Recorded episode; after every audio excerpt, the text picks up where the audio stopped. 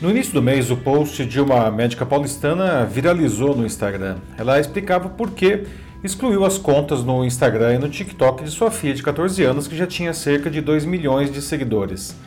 Segundo a mãe, ela fez isso para proteger a filha dos efeitos da exposição desmedida nas redes. Como já se tornou praxe em nossa sociedade polarizada, ela recebeu muitos apoios pela iniciativa, mas também foi pesadamente criticada. Mas afinal, sua ação se justifica? Ela extrapolou com seus cuidados maternais? O fato é que o mundo digital está profundamente integrado à vida de adolescentes e até de crianças, segundo a versão mais recente da pesquisa TIC Kids Online Brasil, realizada anualmente pelo Comitê Gestor da Internet. 89% dos brasileiros entre 9 e 17 anos estão online. No Sudeste, esse percentual chega a 96%. Nesse cenário, fica muito difícil impedir o acesso dos filhos ao meio digital. Né? Por isso, especialistas afirmam que a supervisão dos pais é essencial para que os pequenos aproveitem ao máximo essa experiência. Eu sou Paulo Silvestre, consultor de mídia, cultura e transformação digital, e essa é mais uma pílula de cultura digital para começarmos bem a semana, disponível em vídeo e em podcast. O pesquisador americano Philip Kotler cunhou em seu best-seller Marketing 4.0 o neologismo netizen, combinando net e citizen, ou seja, os cidadãos da internet. Segundo ele, abre aspas, a semelhança de bons cidadãos que contribuem para seu país, eles contribuem para o desenvolvimento da internet, fecha aspas.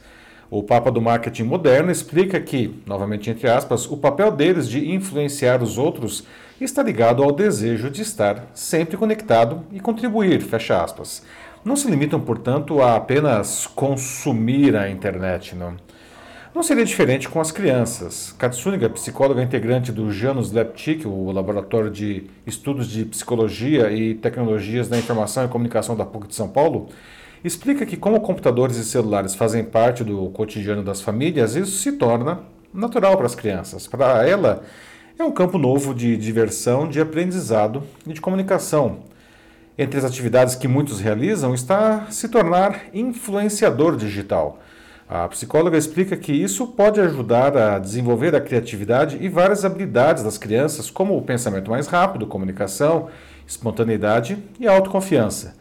Mas alerta, entretanto, que os pais precisam ser um fio condutor para que os filhos não percam os limites. Caso contrário, os benefícios podem dar lugar a problemas como ansiedade, perfeccionismo e cobranças desmedidas para entregar conteúdo.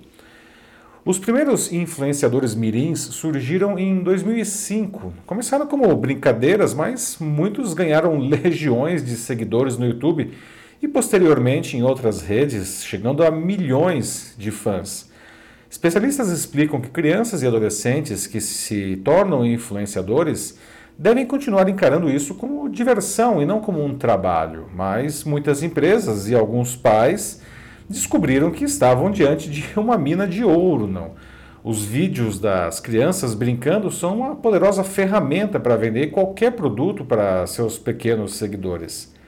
Bruno Studer, professor, pesquisador e deputado francês, abordou o tema no décimo RightsCon, evento mundial sobre direitos humanos no ambiente digital, realizado agora em junho.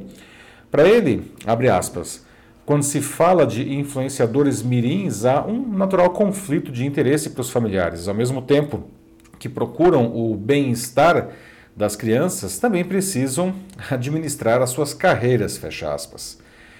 Essa forma dissimulada e às vezes escancarada de publicidade infantil afeta os influenciadores e seus fãs. Os primeiros recebem dezenas de brinquedos todas as semanas, o que é uma distorção da realidade é mesmo, e precisam brincar, não bem entre aspas esse brincar, não, com todos eles diante de câmeras. Já os seguidores que tampouco têm maturidade para entender isso, são bombardeados com uma mensagem publicitária extremamente eficiente. As plataformas digitais também precisam fazer mais para solucionar esse problema, afinal, elas lucram muito com essa superexposição. E não basta ter apenas um comportamento reativo de remover vídeos denunciados. A edição 2016 da TIC Kids Online identificou que 69% das crianças e adolescentes foram impactadas por publicidade em sites de vídeo e 62% em redes sociais. E a pesquisa mostrou também que 43% deles pediram os produtos anunciados aos pais. Eles, por sua vez, precisam de apoio. Não? Muitos mesmo, aqueles que são bem intencionados, não podem expor os seus filhos demasiadamente por falta de informação. Não há legislação no Brasil que discipline as profissões de youtuber ou influenciador, mas a Constituição proíbe o trabalho noturno, perigoso ou insalubre aos menores de 18 anos e qualquer trabalho a menores de 16, exceto de aprendiz, não, que pode ser realizado a partir de 14 anos.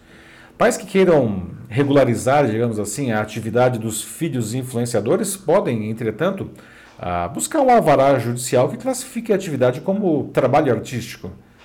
Mais importante que isso é os pais terem apoio psicológico para a iniciativa. Eles não podem ver seus filhos como a galinha dos ovos de ouro, não. E precisam ajudar crianças e adolescentes a não se sentirem pressionados por entregas ou dependentes de aprovações virtuais como curtidas. Não? Essa falta de materialidade pode causar uma dependência que pode evoluir até para uma depressão. Além disso, celulares não podem ser usados como as novas chupetas, não. Segundo Súniga, há pais que aproveitam dessas ferramentas para se livrar do choro das crianças e acabam as entregando para elas sem limite.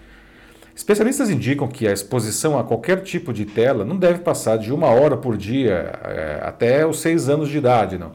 subindo a duas horas até os 12 anos e no máximo quatro horas por dia após essa idade.